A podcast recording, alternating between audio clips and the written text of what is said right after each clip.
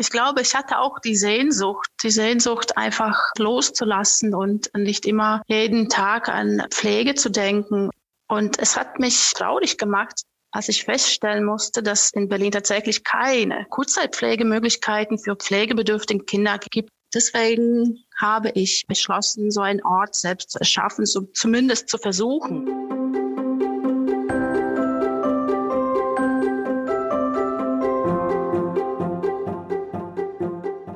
Willkommen zur 21. Folge des Mein Herz lacht Podcasts, dem Podcast für Eltern, die Kinder mit Behinderung oder einer chronischen oder seelischen Krankheit haben.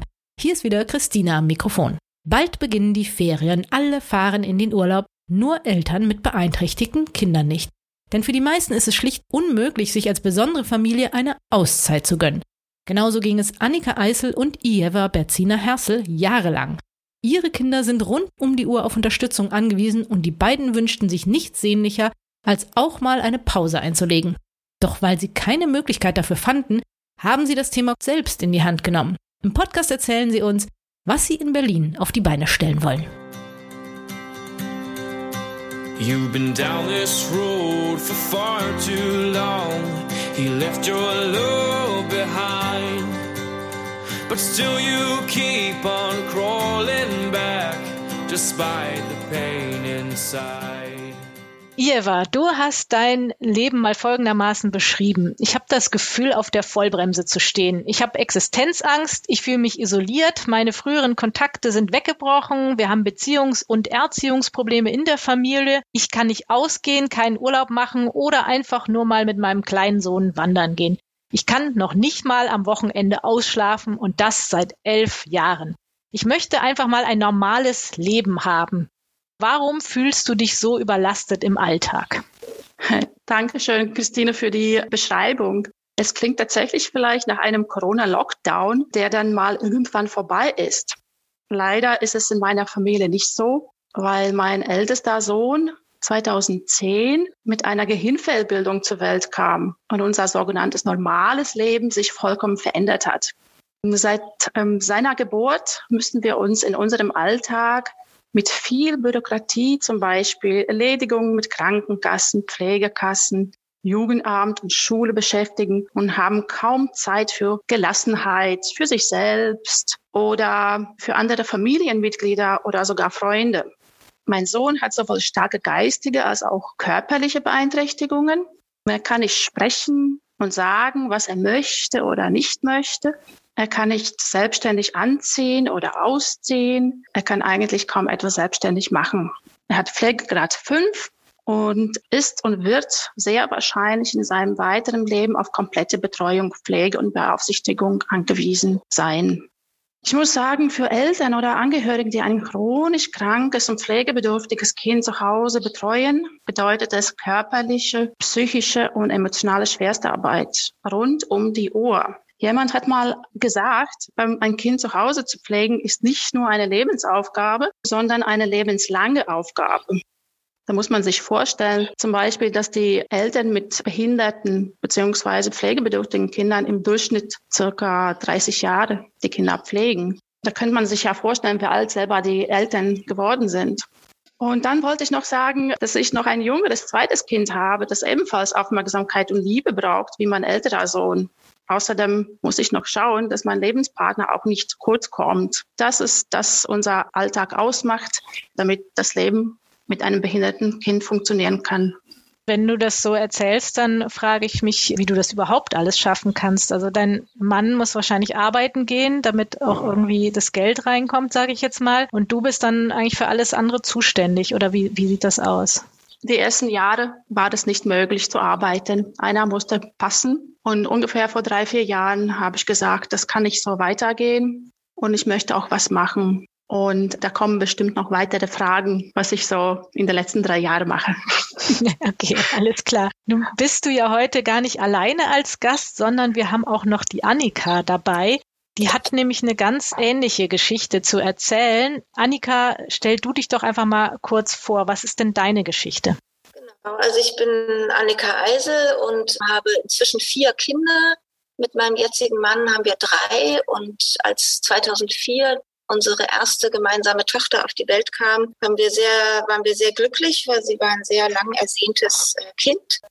Im Geburtshaus haben wir schon gemerkt, da stimmt irgendwas nicht und mussten dann sofort ins Krankenhaus, weil sie Fehlbildungen an Händen und Füßen hatte und wir also sicher waren, dass da eine genetische Veränderung vorlag. Der Schock war wirklich groß. Wir haben viel geweint und wussten nicht so recht, was da jetzt auf uns zukommt, aber haben uns natürlich trotzdem sehr über unsere Tochter gefreut. Wir haben dann auch Gott sei Dank schon nach einem Jahr eine Diagnose bekommen, weil die Unsicherheit war noch verstörender eigentlich, als dann zu wissen, was los ist. Wobei das auch eher so, oh Gott, ähm, man hörte dann nur und las nur schreckliche Dinge über das Pallister-Kilian-Syndrom, dass die Lena hat, ein kleines Genärmchen zu viel und schon ist alles anders. Die Lena kann also leider ihre Muskeln so schlecht steuern, dass sie sich nicht selbst beschäftigen kann, auch nicht sprechen kann. Sie wird nie laufen können oder sich selbstständig fortbewegen können, ist also sehr auf Hilfe und Zuneigung und Beschäftigung von außen angewiesen. Die ersten Jahre hat die Lena uns allerdings sehr zentriert und wir haben das als unglaubliche Bereicherung empfunden. Also wir haben sie täglich massiert und haben es genossen, mit ihr zu kuscheln und haben dann noch zwei weitere Kinder bekommen. Das dritte tatsächlich mit der Überlegung, dass das Zweitgeborene, also die kleine Schwester von Lena, nicht nur im Schatten aufwachsen soll, dass sie auch ein Geschwisterkind haben soll, das mit dem sie spielen kann, auf das sie nicht immer Rücksicht nehmen muss. Genau, also ne, das ist so ist unsere Familie entstanden und wir haben sehr viel Positives davon mitgenommen. Überhaupt, was macht ein Mensch aus?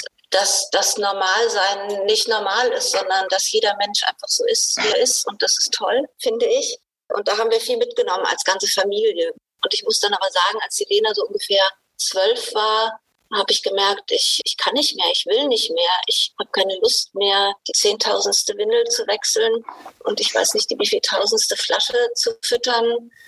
Ich habe gemerkt, dass ich einfach wirklich pflegemüde geworden bin nach so vielen Jahren und dass ich der Lena nicht mehr gerecht geworden bin und gemerkt habe, ich muss mal Abstand haben. Ich brauche mal ein Alltagsleben und gute Pflegeaufwand, damit ich mich wieder freuen kann auf die Lena. Finde es schön, dass du das so erzählt hast, dass du eben auch die schönen Dinge, die positiven Dinge beschrieben hast. Also, dass es nicht so klingt, dass man da irgendwie so in dem Pflegealltag gefangen ist und alles nur negativ ist, sondern dass ihr auch ganz viel schöne Momente mitgenommen habt. Aber ich glaube, jeder kann sich vorstellen, dass wenn das halt immer so weitergeht, ne, das kennen wahrscheinlich auch äh, Menschen, die pflegebedürftige Angehörige haben, ne, wenn wir sehr alt werden oder vielleicht mit Demenz, das ist einfach so, es, es hört ja nie auf. Ne? Und während andere Kinder größer werden, ist es es bei euch halt so, dass sie quasi immer in diesem Stadium bleiben, wo sie ganz viel Unterstützung brauchen. Und von daher, glaube ich, ist dieser Wunsch nach einer Pause total verständlich und auch gar nichts Schlimmes. Ne? Das muss man sich auch mal trauen, das einfach so auszusprechen. Wie ist es denn dann weitergegangen? Gab es denn eine Möglichkeit? Also du wohnst ja in Berlin. Hast du denn irgendeine Möglichkeit da gefunden, mal so eine Pause einzulegen? Nee, tatsächlich nicht. Also ich habe dann gedacht, na, es muss doch irgendwo einen Ort geben, wo die Lena mal sein kann. Einen schönen Ort, am besten natürlich, wir als Eltern nicht das Gefühl haben, wir schieben unser Kind ab oder geben das irgendwo weg, damit wir es uns gut gehen lassen, sondern eben auch ein Ort, der für sie schön ist. Und sowas gab es wirklich nicht, gar nicht. Ich habe überhaupt gar nichts gefunden. Es gab eine kleine Einrichtung, die hat jetzt zugemacht, Kinder und Erwachsene aufgenommen hat, so als Kurzzeitpflege aber das war nicht wirklich schön und da gab es das Personal nicht, um sich darum zu kümmern. Und dann habe ich gedacht, naja, dann bin ich wirklich anscheinend komisch. Alle anderen Eltern kommen mit der Situation klar und brauchen sowas wohl nicht. Und dann, ja, genau, ich habe es einfach überhaupt gar nicht gefunden, habe dann mit vielen Eltern gesprochen und habe dann vor allem eben auch äh, Jeva gefunden auf diesem Weg. Wie war denn das, Jeva? Wie habt ihr euch denn kennengelernt und was habt ihr dann euch vorgenommen, sage ich jetzt mal so? Ich glaube, ich hatte auch die Sehnsucht, die Sehnsucht einfach loszulassen und nicht immer jeden Tag an Pflege zu denken und die Perspektive, dass es einfach nie aufhört. Und also ich bin, ich habe mit Anfang 30 meinen Sohn bekommen und das war für mich einfach ganz, ganz traurige äh, Perspektive, obwohl er unser Leben bereichert und äh, meinen Horizont auf jeden Fall auch erweitert hat. Ich habe jetzt einfach besseres Verständnis, sage ich mal, entwickelt, was äh, tatsächlich eine Behinderung heißt. Was heißt, wenn das Kind nicht laufen kann, nicht sprechen kann. Das war einfach sehr schwierig zu begreifen, dass es einfach weitergeht und es gibt kein Ende. Das ist genauso wie mit dem Lockdown, wo es einfach irgendwann Ende ist und äh, alle freuen sich, dass man ins Kino gehen kann. Ich kann weiterhin nicht ins Kino, weil ich einfach nach einer Entlastung suchen muss. Ja, das ist nochmal ein gutes Beispiel. Mit dem Lockdown können sich das jetzt, glaube ich, endlich mal alle anderen auch vorstellen, was das eigentlich heißt, ne? wenn man ganz viele Sachen nicht machen kann, wenn man zu Hause bleiben muss. Teilweise ist es ja auch wegen Infektionsgefahr bei chronisch kranken Kindern. Auch, auch das äh, verstehen jetzt Außenstehende besser. Und wie sehr sich dann die Leute gewünscht haben, dass alles wieder normal wird. Ne? Aber ihr habt halt ein anderes Normal sozusagen gehabt. Und wenn man jetzt dran denkt, man würde ja auch nicht von jemandem erwarten, dass dann rund um die Uhr 365 Tage im Jahr durcharbeitet, sondern da wissen wir auch, man braucht einfach mal Urlaub. Man braucht einfach mal eine Pause, um aufzutanken. Und so ein bisschen ist es ja, ne? Es geht ja nicht darum, eure Kinder irgendwie dauerhaft wegzugeben, sondern mal ein, zwei Tage durchzuschnaufen. Ihr habt dann ja angefangen, so ein bisschen zu recherchieren, euch mit dem Thema zu beschäftigen und geschaut, gibt's denn sowas, was wir suchen, anderswo? Was habt ihr denn da für Erfahrungen gemacht, Annika? Ja, also wir kennen eine Einrichtung in Hamburg schon länger. Da ist die Jewe auch schon öfter mit ihrem Sohn gewesen. Das ist ein Haus, das auch von zwei Vätern gegründet wurde und das aber so gut läuft, dass Leute aus ganz Deutschland dahin kommen, weil es eben auch einzigartig ist. Und es ist relativ einzigartig in Deutschland. Und was wir dann noch herausgefunden haben, zum Beispiel in Nordrhein-Westfalen, da sind wir aus allen Wolken gefallen, als wir dort im Januar zu Besuch waren bei mehreren Kurzzeitwohneinrichtungen für chronisch kranke und pflegebedürftige Kinder und Jugendliche dass dadurch, dass die Politik einen Weg bereitet hat und einen Rahmenvertrag geschrieben hat, um Trägern solche Angebote zu ermöglichen, gibt es die auch. Also da gibt es in jedem Bezirk eine Kurzzeitwohneinrichtung für behinderte Kinder und die Eltern haben im Jahr einen Anspruch auf 60 Tage Kurzzeitwohnen und nehmen das auch in Anspruch. Also die Kinder gehen manchmal eine Woche oder zwei Wochen auch während der Schulzeit in das Kurzzeitwohnen, treffen dort Freunde, können mit dem Fahrdienst in ihre gewohnte Schule gehen und ähm, das ist alles sehr, sehr niederschwellig und wird von den Familien sehr gut angenommen. Und in Süddeutschland haben wir auch noch ein Haus kennengelernt und in Österreich gibt es, also es gibt überall so versprenkelt, aber es ist wirklich fast immer äh, Elterninitiative oder Betroffeneninitiative und wird dann gestützt von der Politik oder von einem größeren Träger. Das heißt, ihr habt in Berlin einfach gar nichts Passendes gefunden. Dort gab es nicht solche Angebote, wie ihr sie in anderen Bundesländern gesehen habt. Warum gibt es denn in Berlin keine Kurzzeitpflege? Jeva, erzähl du doch mal.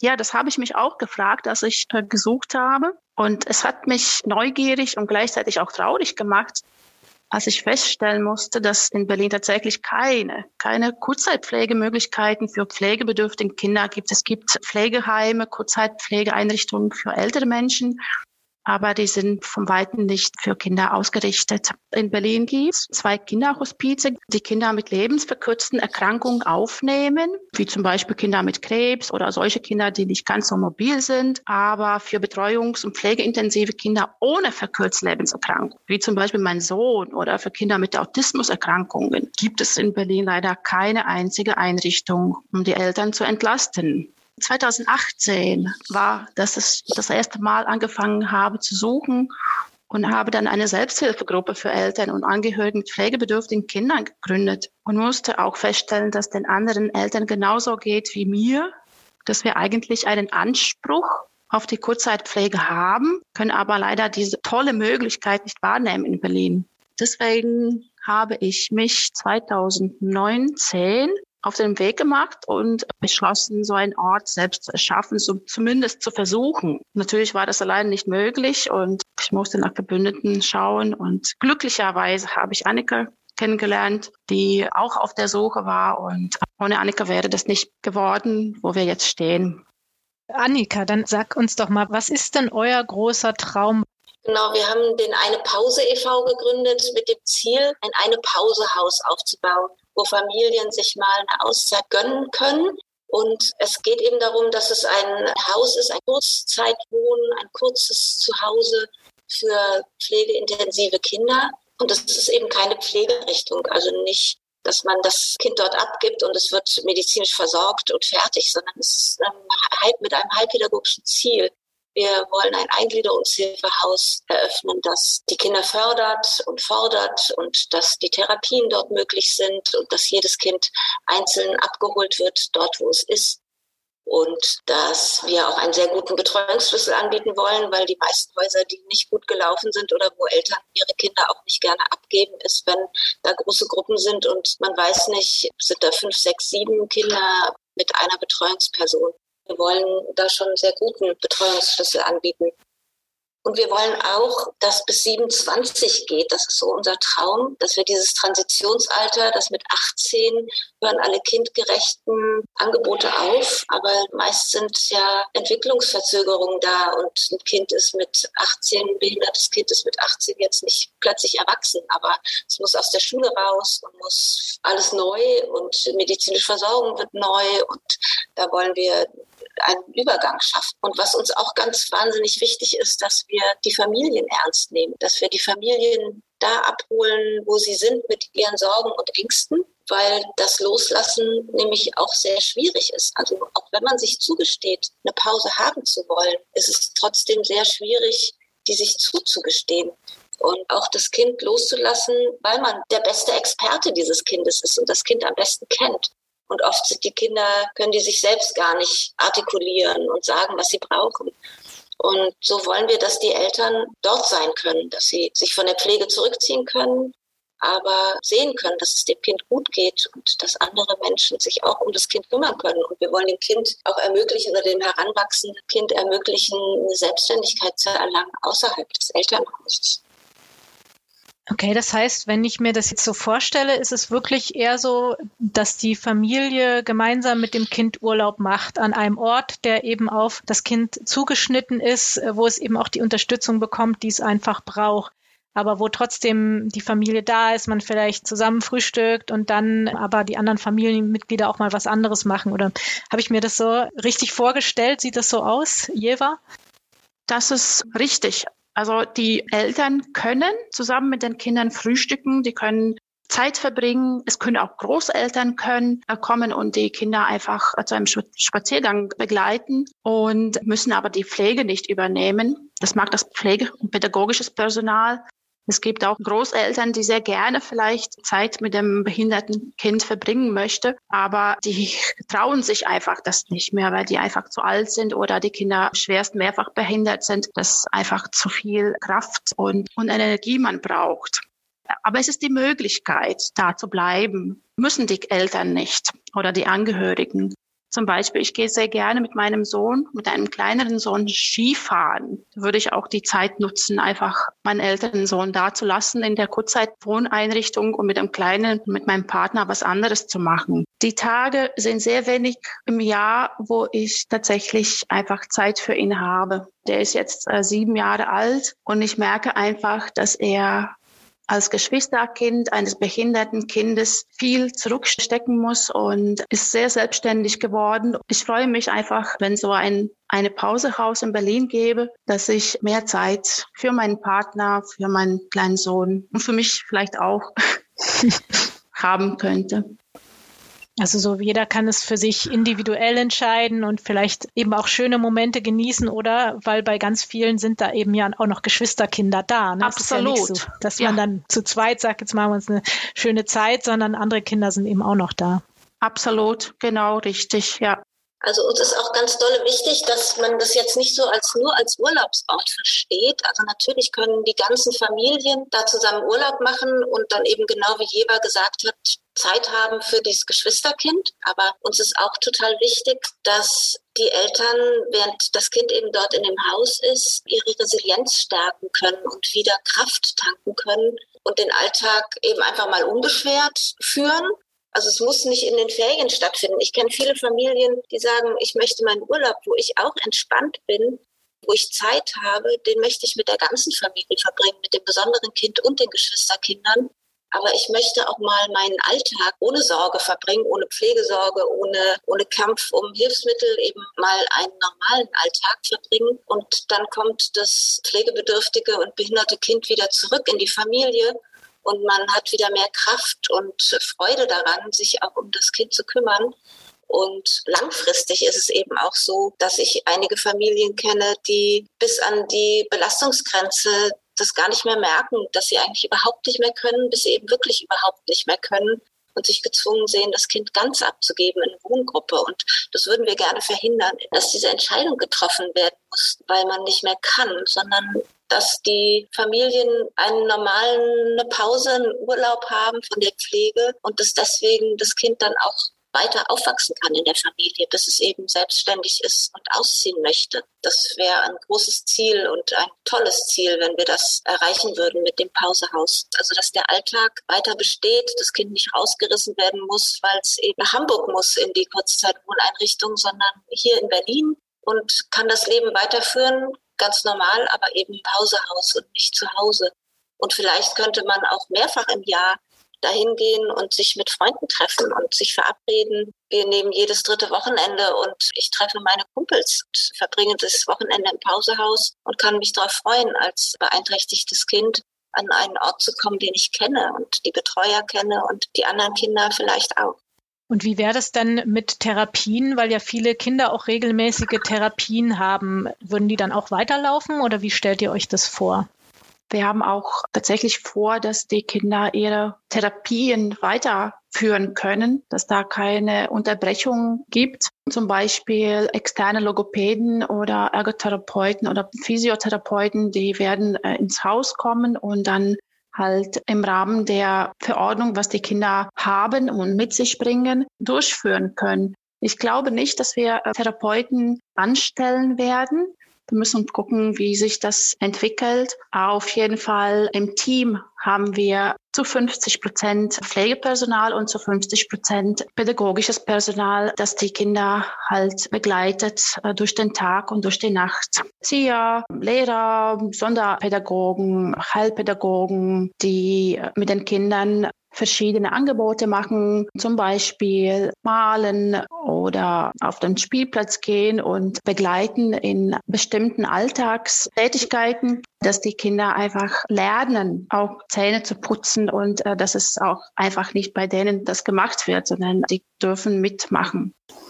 Das heißt, ihr fördert eigentlich auch die Selbstständigkeit, so wie man das eben auch bei Kleinkindern macht. Die brauchen ja auch oft noch Unterstützung beim Zähneputzen oder eben müssen lernen, auf die Toilette zu gehen. Und genauso würde das dann auch im Eine-Pause-Haus weiterlaufen. Ja, das Ziel ist tatsächlich auch, die Kinder versuchen, so weit wie es geht, selbstständig zu motivieren, zu fördern und auch der Schritt sozusagen nicht zu Hause zu sein und anderen Kindern den Tag und die Nacht zu verbringen, ist ja auch ein großer Selbstständigkeitsprozess, wo sie einfach merken, es gibt auch etwas anderes als mein Elternhaus. Es gibt auch andere Kinder wie ich und die verbringen auch Zeit hier in diesem eine Pausehaus wie ich. Also das ist so ein Prozess, wo viele Eltern berichten, zum Beispiel mit ähm, 18 Jahren, wo die Kinder 18 Jahre alt sind, dass die Eltern sagen, mein Kind habe ich noch nie irgendwo anders schlafen lassen. Mit 18 Jahren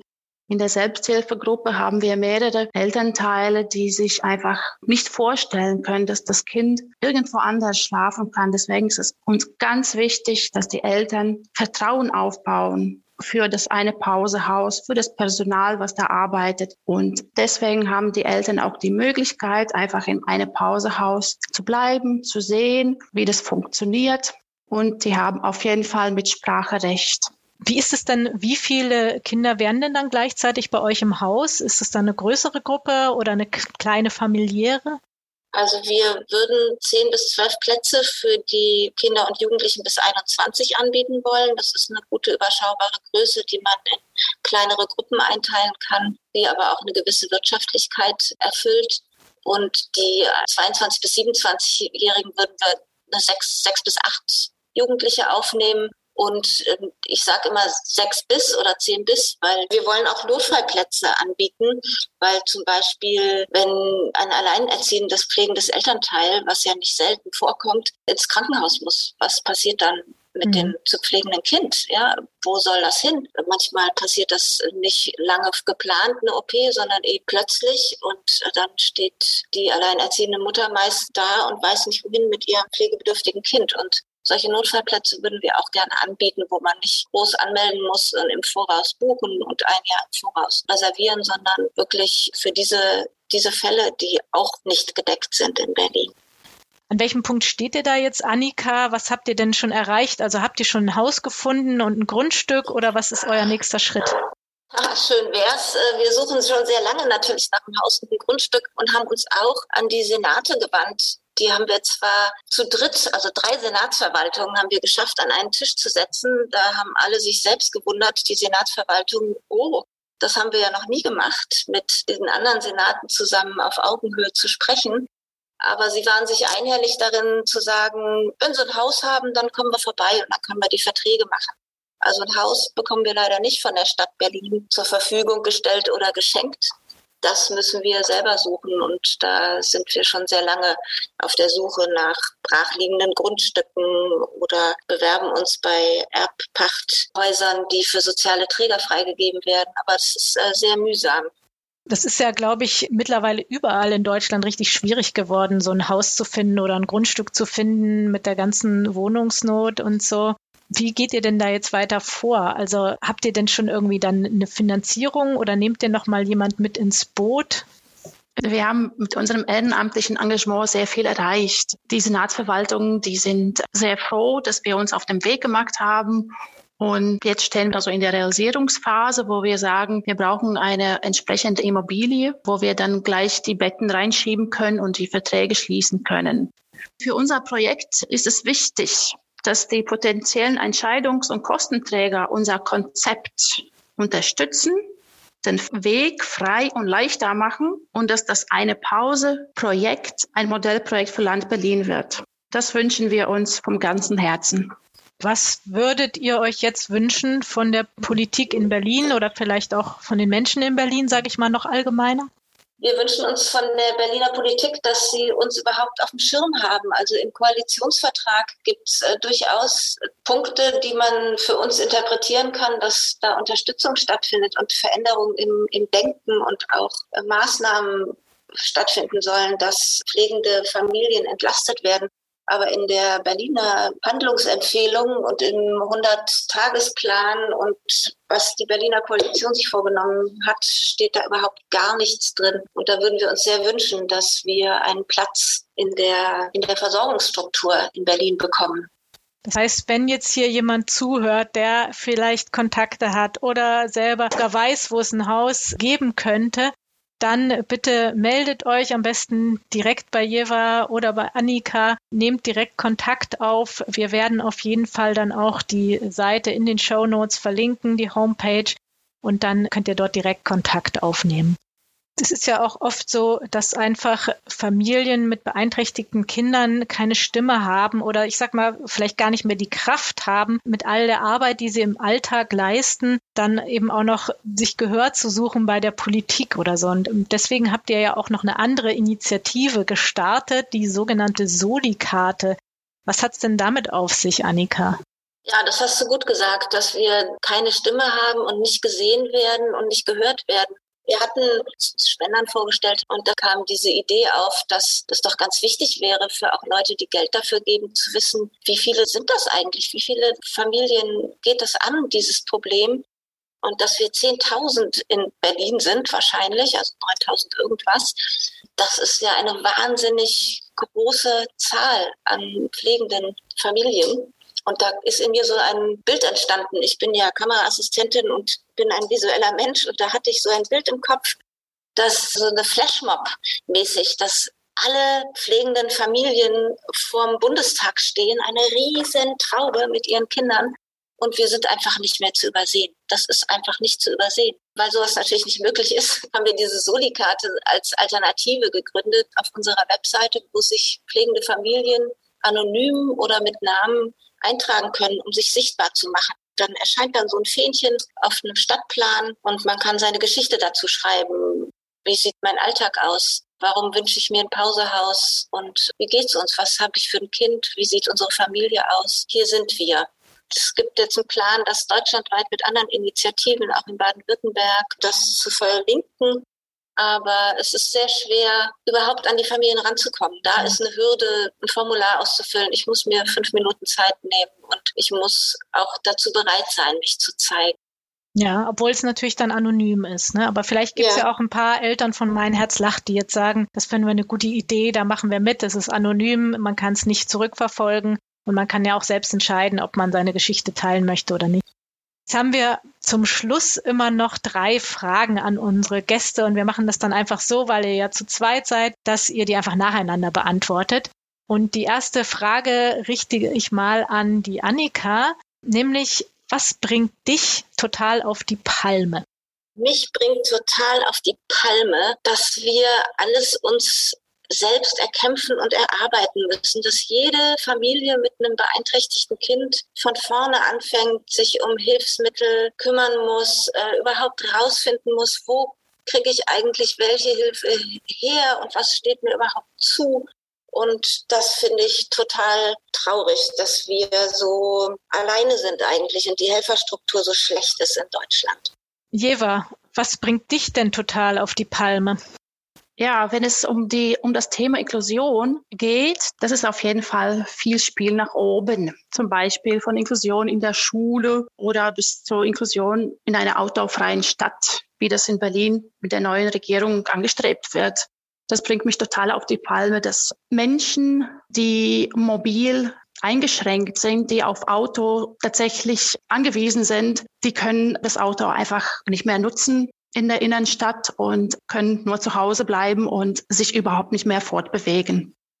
Mhm. Das ist gut, dass du das sagst, weil das haben vielleicht äh, viele nicht auf dem Schirm, ne? dass dann eigentlich wieder Menschen ausgeschlossen werden in dem Fall. Und Annika, wie ist das bei dir? Wie kommst du in einer stressigen Situation wieder runter? Also wenn ich gestresst bin im Alltag, dann gehe ich gerne in den Garten und schaue mir meine Blumen an atme einmal tief durch. Oder wenn ich ein Gewässer in der Nähe habe, dann gucke ich auch gerne ins, aufs Wasser. Das bringt mich immer runter. Was mich aber auch total runterbringt, und das ist ein Segen, wenn ich die Lena mir in den Arm nehme und mit der Lena kuschel und ein wunderbares Buch der Lena vorlese, das ist äh, sowas von entspannend und zentriert mich und da, da kann ich alles andere vergessen und es kommt auch keiner und stört mich, weil ach, du liest ja der Lena vor. Das ist ganz wunderbar. Und Jeva, wie ist das bei dir? Das ist eine gute Frage. Ich bin abends so müde, dass ich einfach ohne Einschlafprobleme ins Bett falle. Was mich tatsächlich entspannt, ist Sport. Das heißt, etwas Ausdauer- und Krafttraining, andere Menschen beim Sport treffen und dann stolz auf mich selbst sein, dass ich das geschafft habe. Leider kann ich mir dieses, diesen Luxus nur einmal pro Woche leisten, aber freue ich mich, dass ich die Möglichkeit trotzdem habe. Dann wäre es ja umso wichtiger, ein eine Pausehaus zu haben, damit du es dir dann vielleicht noch ein bisschen öfter äh, was machen könntest. Auf jeden Fall. Dann frage ich gleich nochmal dich, Eva, was ist denn dein allergrößter Herzenswunsch? Mein Herzenswunsch ist, dass wir bald das eine Pausehaus haben und viele Familien mit pflegebedürftigen Kindern in Berlin glücklich machen können. Das ist ein sehr, sehr schöner Wunsch. Wie ist das bei dir, Annika? Mein Herzenswunsch natürlich auch, dass es Pausehaus gibt, aber mein Herzenswunsch ist auch, dass man so Patenschaften hätte mit äh, anderen, mit anderen Pflegefamilien. Dass zum Beispiel, wenn ein Kind auf die Welt kommt mit einer Diagnose, dass man dann sofort einen Familienbegleiter an die Seite bekommt, sei das eine Familie, die die gleiche Diagnose hat, also, oder eben professionellen Familienbegleiter, wie es in anderen Ländern gibt, dass man nicht alleine ist und dass man sofort von Anfang an jemand hat, der einen begleitet und äh, hilft und bei einem ist. Das wäre mein Herzenswunsch. Ja, das ist ja auch äh, die Idee von Mein Herz lacht, dass man vielleicht nicht einen Familienbegleiter, aber dass man einfach viele erfahrene Eltern hat, die eventuell auch den Weg schon gegangen sind und dann ganz viel Erfahrung haben und ihre Erfahrungen teilen können und dass dieses Wissen eben auch nicht verloren geht. Und ich glaube, dass es da auch ganz wichtig ist, so wie wir das jetzt hier machen, dass wir uns alle vernetzen, dass alle Vereine auch mehr zu einem großen zusammenwachsen, weil ihr habt ja schon gesagt, es sind einfach so viele Menschen in Deutschland und wenn wir es schaffen, die alle zusammenzubringen, dann dann können wir hoffentlich auch noch mehr erreichen. Deswegen sage ich jetzt vielen, vielen Dank, dass ihr hier im Podcast wart und dass wir uns mit euch schon vernetzen konnten, uns austauschen konnten und dass es da wahrscheinlich viele Eltern gibt, die diese Idee toll finden und ich hoffe wirklich, dass ihr auch Unterstützer findet, dass es Menschen gibt, die sagen, das ist, was wir brauchen und wir unterstützen euch jetzt dabei. Also vielen, vielen Dank und ich wünsche euch noch einen schönen Tag. Tschüss. Tschüss. Vielen, vielen Dank, liebe Christine. Das war toll, dass wir hier sein konnten.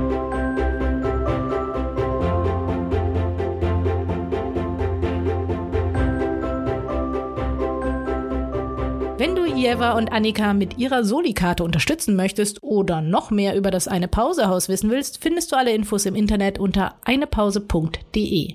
Wir verlinken die Seite auch in unseren Show Notes. Und wenn du ein ähnliches Projekt oder eine Initiative kennst, die sich für mehr Teilhabe von beeinträchtigten Familien einsetzt, dann melde dich bei uns per Mail an info at meinherzlacht.de. Das nächste Mal geht es hier im Podcast um eine einmalige Geschichte nämlich was passieren kann, wenn man sich traut, an die Öffentlichkeit zu gehen. Julia erzählt uns davon, wie sie durch einen Post auf Social Media innerhalb von vier Wochen das Geld für einen Assistenzhund für ihre Tochter zusammenbekam. Sei gespannt auf ihre Geschichte. Bis dann, deine Christine. Ein Herz soll lachen, muss lachen. Nicht nur aus reiner Lebensfreude, sondern auch aus einer gesellschaftlichen Verpflichtung. Die Nussbaum Stiftung folgt diesem Engagement. Sie unterstützt diese Podcasts und wird mit Power und Leidenschaft dieses Projekt weiter fördern, indem wir dazu beitragen, dass die Initiative Mein Herz lacht über die Nussbaum Medien noch bekannter wird.